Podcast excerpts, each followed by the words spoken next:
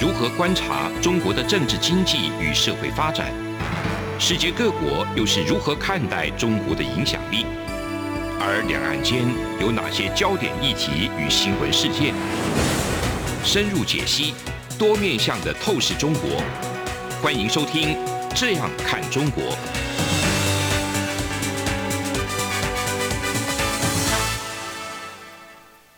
各位听众朋友好，这里是中央广播电台《这样看中国》节目，我是主持人陈冠廷。今天非常荣幸邀请到政治大学的教授李世辉老师。那李世辉老师是日本研究的专家，对于日本经济、呃经济贸易架构的研究非常透彻，当然也包含一些对安全战略上面，特别是经济安全的部分。今天想要请教李老师的是关于这个台湾有事，还有一些日本的一些外交原则。那当然也想要继续讨论，在岸田内阁发足之下后，哦，我们的这个台日关系为何？那特别是中国跟日本的关系又是会有什么样的发展？想要先请教一下，在去年十二月一号，在呃一些论坛上面，这个新时代的台日关系影响力论坛，那安倍晋三前首相说，台湾有事就是日本有事，也可以说是日美同盟有事。啊，警告呃，习近平主席不要误判。那这一次这些说法哈，也不是第一次了哈。之前这个呃，上次很遗憾没有当选的防卫的副大臣，也有谈到类似的事情。老师您怎么看？就是说，过去中日关系算是比较好的时候，特别是经济这个互相依赖非常深的时候，当然就是对台湾就比较不会。这么的紧密，特别是在三一大地震的时候，我记得很清楚。那时候我在日本啊，那也在他们的参议院实习。可是我就发觉到说，那时候的日本的电视节目，尽管台湾捐献很多，但是都尽量都会似乎去避免这个政治上的争议。那是是民主党执政的事情。可是十年过后，我现在看到，不管是各个报纸的头条，或者是各个政党对台湾的友善程度。是有天翻地覆的改变，老师您怎么看？好的，确实，那个陈如冠廷刚刚所提到的三一大地震的这件事情，台湾对日本提出非常多的这个援助，然后呢，让日本人感受到台湾的友善的这件事情，对于台日关系的发展是一个非常非常重大的一个推手。我自己也也是一样的经验呢。早期我在金融大学念书的时候。呃，即便是进入大学的学生，我的同学们，然后对于台湾的地点，他根本不是很清楚。他们有些人会误会以为是泰国，甚至有些人会误会是海南岛。所以呢，连台湾的地理位置都不是太了解。可是，在确实三一之后呢，台日关系得到进一步的非要性的发展，这件事情很重要。嗯，当然呢，日本国民对于台湾认知度提高。再加上当时的安倍晋三对于台湾是相对比较友善，应该是比较不是相对比较友善，是非常友善。没错，没错，没错。那安倍晋三呢？他在日本的外交上面，或者是安全上面的一个很重大的贡献，就是他把呃外交议题跟安全议题提升到首相官邸，甚至由他个人来做决定。那他的任期长，然后呢，在他做决定之下，台日之间的互动呢是相对比较的友善，比较的紧密。所以呢，使得台日关系在发展到现在为止，它已经从一个传统的事务型的会议，不事务型的互动，也就是说，以前台日关系都是技术性的事情在讨论而已。没错。可是呢，到安倍的后期之后，台日关系里面的一些论点，都是一个战略型的议题，都战略，都是战略型议题。战略型议题一定要跨部会，所以呢，它通常会上升到首相官邸、内阁府去讨论。所以，这对于台湾跟日本之间的互动，我们认为已经出现了一个新的典范。既然是战略型，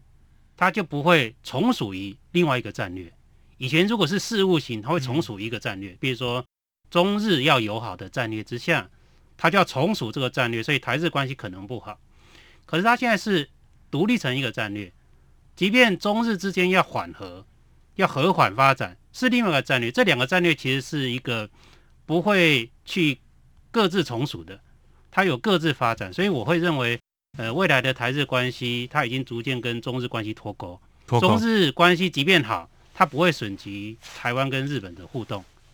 然后这也是日本迈向大国外交的一个很重要的里程碑。过去以来，日本的外交比较倾向是，它跟一个国家好就全面好，跟一个国家差就全面差，啊，通常是这种这种这个，所以它就会一直摆荡在中国跟美国中间嘛。他要么就是跟中国全面好，所以军事上面也缓解，经济上面也好。九零年代就这样子啊，啊，然后跟美国就是相对全面的不好，贸易摩擦，安全上面也没有合作。然后之后呢，到二零一零年民主党执政的时候，也是出现这样子啊，也是想要跟中国好啊。然后呢，也也是要把普坚间基地要撤出冲绳呢，也对日本安保是没有很大的信任呢。可是呢，安倍之后呢？慢慢走出大国外交的路线，大国外交就是战略跟议题取向。比如说，在台湾议题上面，他有跟台湾好的地方，也有要求台湾要去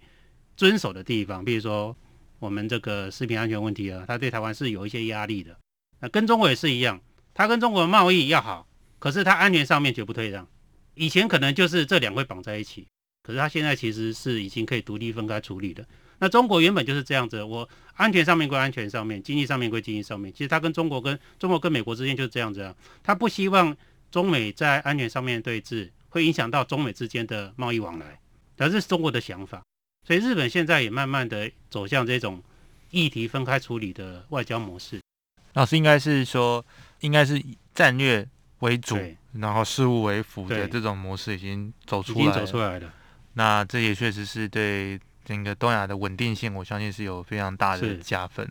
毕竟，自民党重新执政之后，政策的延续性是不是也有增进呢？还是老师您怎么看这个部分？就是特别是在安倍之后，后安倍时代，那岸田首相似乎有走出比较不一样的道路。您觉得在对外政策上面会不会持续有它的这个稳定性？那特别。这个前首相他下台之后还是国会议员嘛，哈，那这个安倍总理他最近至少我有印象哈，就在这几个月已经连续三次在虚拟的参与了，包含我们的国家智库哈，或者是这个张荣发的基金会下面的这一个国策院也好，不只有一次亲自的在不管是录影或者是线上发表对台友善的这个意见。当然，这以一个现任首相的说法，那这特别是有史以来算是最长的任期的，是最长的吗？最长的，战后以来最长，这实在是太厉害的任期的首相来讲，那他的说话的这种分量当然是很大。老师，您怎么看这个部分？这跟岸田那个对中政策有没有一点点不一样的地方？有什么样的差异呢？其实我们如果来看看岸田文雄他启动之后到现在为止的一些作为，特别他对中国的态度，我们大家可以归纳成一点：他不希望中日关系在他任内倒退，或者是在今年倒退。可是呢，中日关系如果要有更进一步的发展，他有很多的议题要先处理掉，比如说中国他在这个东海地区的。或是在台湾周边的一些一些军事举动，嗯，对日本来讲是一个威胁，没错，哎，那再加上中国很多在人权上面议题上面的一些一些坚持，没错，然后呢，违反了日本国民他们所普遍信奉的价值观，在这些议题上面，特别是日本非常非常关注香港，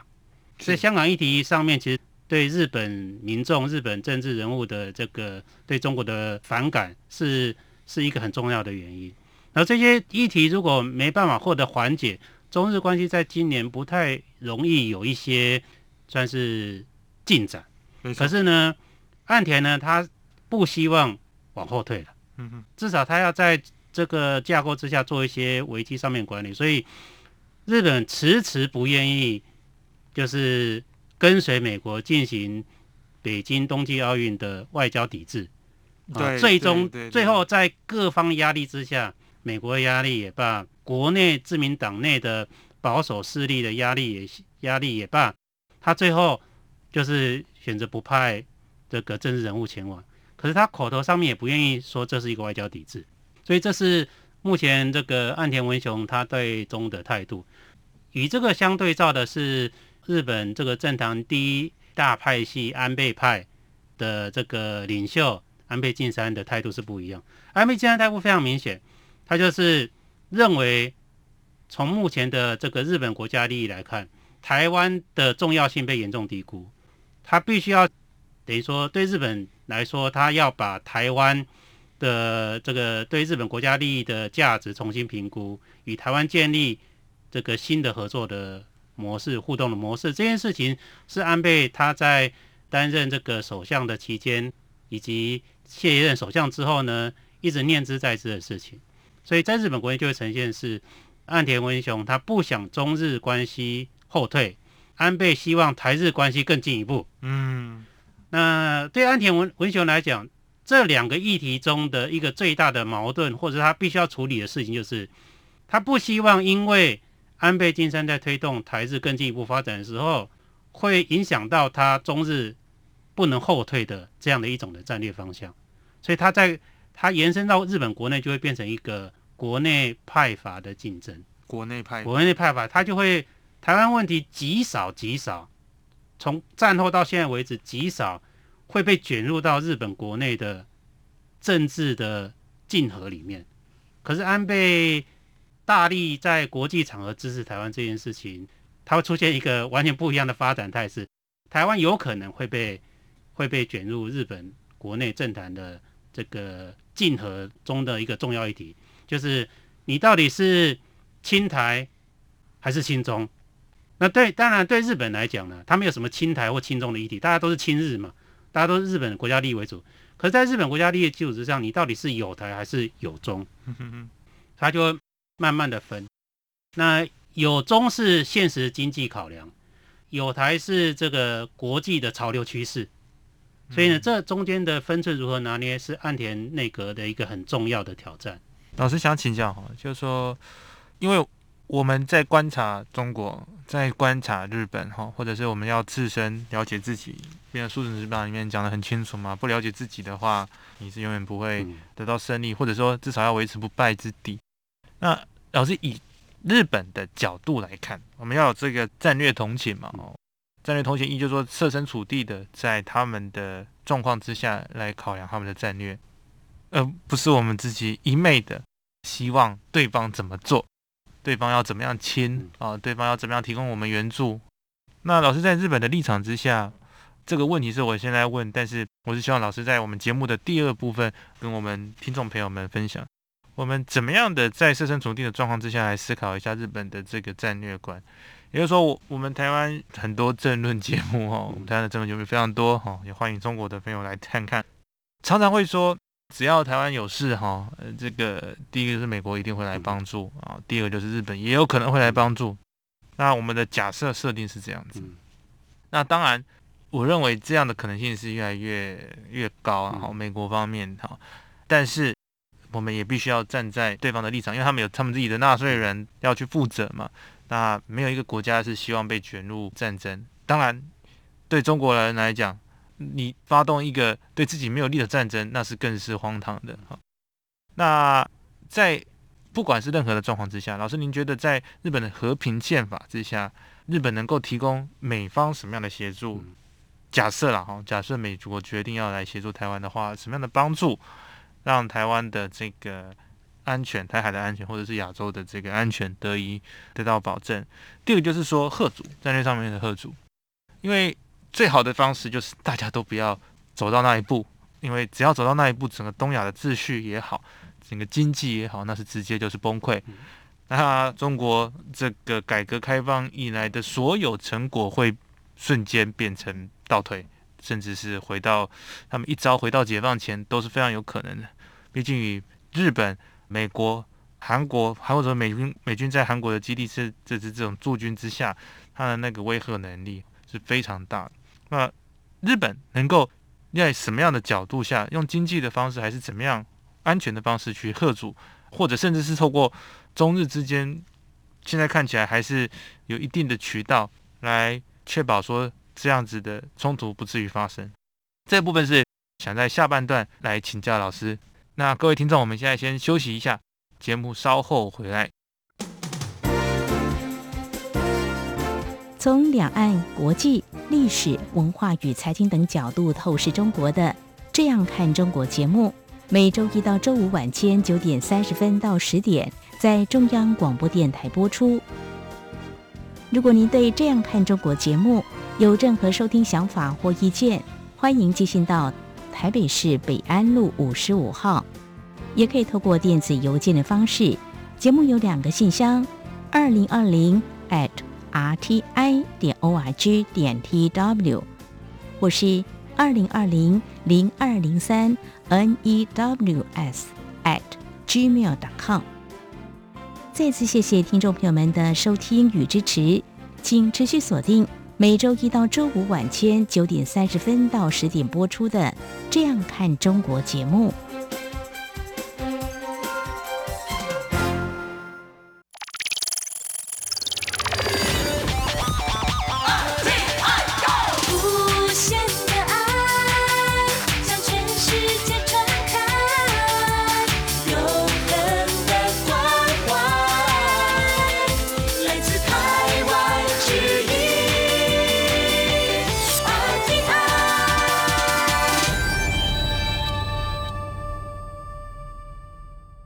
各位听众好，这里是中央广播电台《这样看中国》节目，我是主持人陈冠廷。上半段的节目已经有跟老师叙述我们的这个问题，老师您怎么看？其实刚刚那个冠廷所提到的问题呢，大概我们分三个层面去思考。第一个，中国会不会打；第二个，如果中国打，美国会不会出兵？嗯。第三个，如果美国出兵，日本要怎么样跟美国合作？大概这三个议题哦。那在第一个问题上面，中国会不会打这个问题上面，其实我们来看看哦。假设中国要打台湾，我说假设，那打台湾呢？呃，目前中国只打过局部战争，没有打过全面战争。可是呢，他如果要拿下台湾，台湾是一个介于局部战争以上，又不需要透过全面战争拿的地方。局部战争是拿不下台湾的，因为台湾的防卫力量是有的，而且还有台湾海峡。嗯，而且还有美国提供的军事武器，所以他必须要把其他驻防的部分的军队调到东南沿海来去支援打台湾这件事情。这件事情中国有没有能力，或是有没有这个意愿去做？这个我们就先打个问号，因为他必须要跟透过外交手段把周边国家的关系搞好，他才有余力去打台湾这件事情。就像俄罗斯一样嘛，俄罗斯如果打乌克兰，他必须要跟他周边国家，白俄罗斯等等，先把关系。确定好之后，他才能够这个在边境驻大军嘛。然后呢，他还要跟德国、法国等等的北约国家进行某种程度的协商。然后呢，他才有把握去打，他不会突然打。哦，所以呢，那如果中国打过来啊，它就是一个介于局部战争跟全面战争之中的一个战争。那美国会不会介入这件事情？其实，嗯，涉及到几个几个很重要，大家去思考。第一个就是美国的承诺嘛。对于他的自由民主国家保护他的承诺，他会不会去做啊？第一个，第二个就是美国如果出兵，他会损失多少，会得到什么？这是第二个。那美国出兵的可能性呢？现在大家都不太敢去评估了，因为它是一个假设性的问题。嗯，那我们自己来判断美国会不会出兵？美国会采取某种程度接近军事行动的的措施。然后呢？那至于说会不会直接出兵去跟中国进行这个正面冲突，我们从我们大家可以去观察乌克兰，如果真的乌克兰爆发战争之后，美军的主要作为，我们大概可以去了解，大概美国可以投入多少样的什么样的资源，用什么样的方式去协助乌克兰去抵抗俄罗斯的侵略。那第三个，日本要怎么去跟？这个美国合作，在和平宪法之下呢，日本其实是没办法主动出兵的。可是安倍晋三任内，他透过了集体自卫权的这个修法，其实他已经放宽了和平宪法的解释。然后只要跟日本有这个等于日本的盟国，以及与日本有切身利益相关的国家受到侵略，日本都可以出兵。可是呢，那日本出兵这件事情就涉及到你用什么方式出。如果从目前角度来看的话，呃，现在日美它去正在形成一种对台海问题对应的一个合作模式，等于说他们要去写剧本啊。以前呢，日本跟美国的合作呢，其实有各种不同的剧本，嗯嗯嗯，对北韩的剧本，对俄罗斯的剧本，然后对中国剧本，但是然后对钓鱼台的剧本，然后目前没有很明确的对台海问题的剧本，所以说，那对日本一个信奉 SOP 的国家来说，你没有剧本哦，日本真的很难动。嗯你一定要透过这个剧本建立一个 SOP，日本可以透过什么样的方式去协助、去支持？到底要透过海上自卫队，还是要透过这个日本的海上保安厅，还是用什么样的方式去做这个事情？然后呢，要投入多少的资源？是一个这个维持某种程度的缓冲地区，去维系这缓冲地区，还是说这个出兵，还是说只给予这个补给？目前来看的话，是给予美军的补给为主嗯，第一阶段。所以从这个三个面向来看，至少过去以来，日本几乎不去思考台湾有事的时候，日本要怎么对应。可是现在的情势以及台湾的重要性，让日本不得不去重视这个问题，而且去主动采取一些应应措施。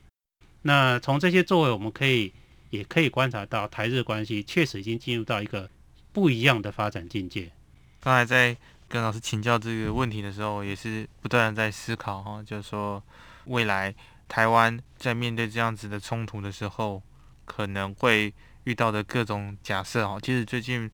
各个不同的国际媒体都在谈到这样子的问题哈。那其中对于安全合作上面，我看日本自己本身也是，呃尽管有这个日美的安保哈。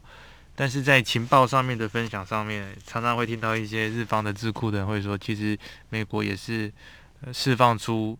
他们想要释放出的情报。那台湾得到的这种资讯的部分，有受限于国际情势之下哦，不管是美国或日本都是非常有限度的，给我们一些情报的分享。那在呃安全的议题上面，情报是非常重要的一部分。考量到现行的状况之下。老师，您觉得未来台湾有没有可能跟日本方面在资讯的交换上有更进一步的可能性？其实从美国的主导资讯，特别是国防安全资讯的角色来看的话，嗯、美国比较倾向就是各国是透过美国来交换情报啊，比如说台湾把共军的情报、中国军队情报跟美国分享，美国再把这情报，然后觉得对日本有帮助的或者对日本有价值的情报再跟日本分享，然后呢，韩国也是一样。呃，直到大概二零一四一五年前后，日本跟韩国才签订一个基索米尔，就是军事情报交换协定。是那这还是一个两边都有驻日美军的状况之下才签订的哦。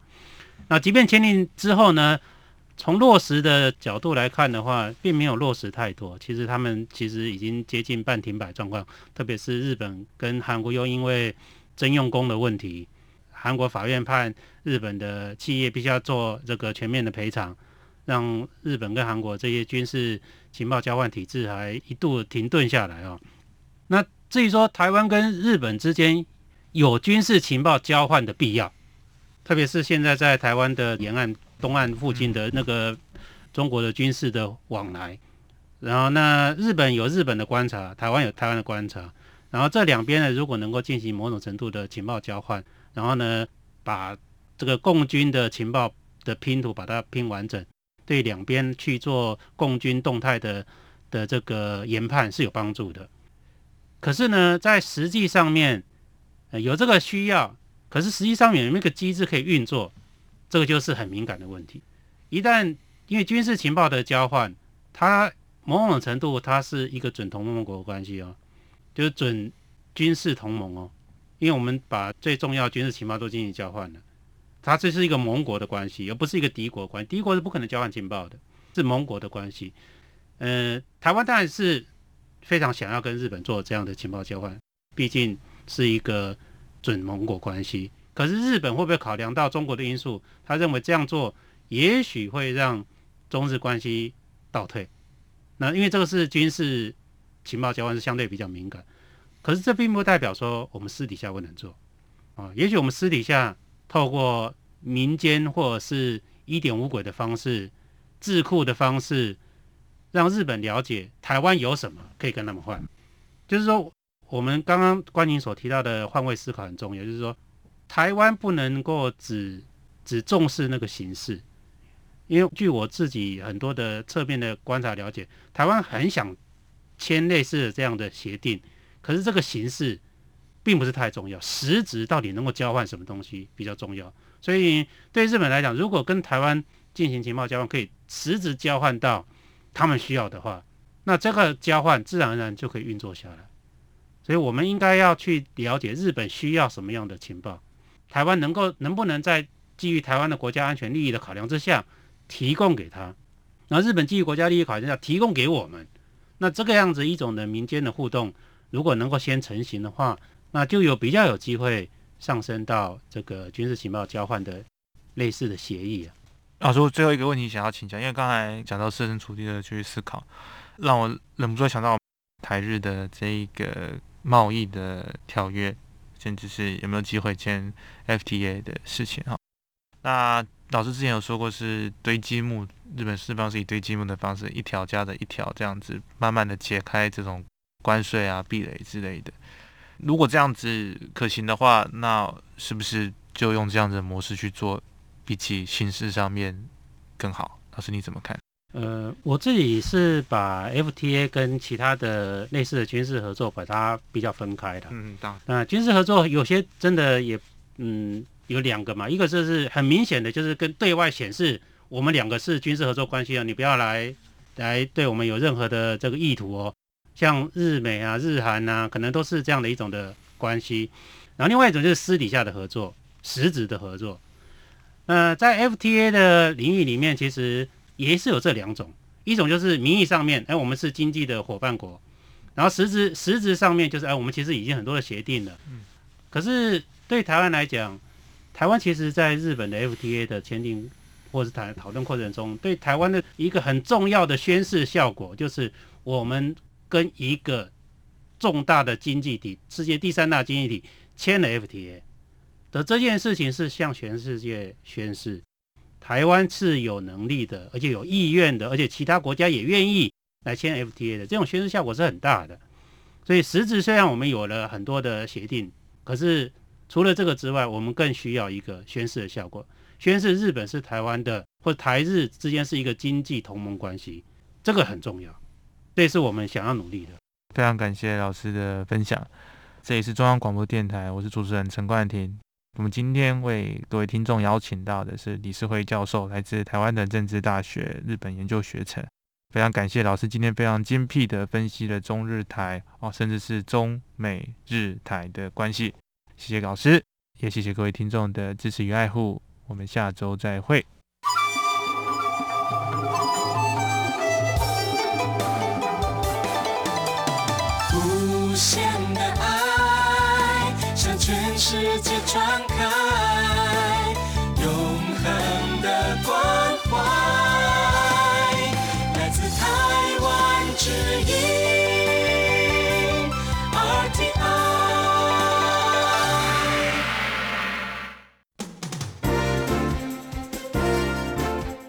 两岸、国际、历史文化与财经等角度透视中国的《这样看中国》节目。每周一到周五晚间九点三十分到十点，在中央广播电台播出。如果您对《这样看中国》节目有任何收听想法或意见，欢迎寄信到台北市北安路五十五号，也可以透过电子邮件的方式。节目有两个信箱：二零二零 at r t i 点 o r g 点 t w，或是二零二零零二零三。news at gmail.com。再次谢谢听众朋友们的收听与支持，请持续锁定每周一到周五晚间九点三十分到十点播出的《这样看中国》节目。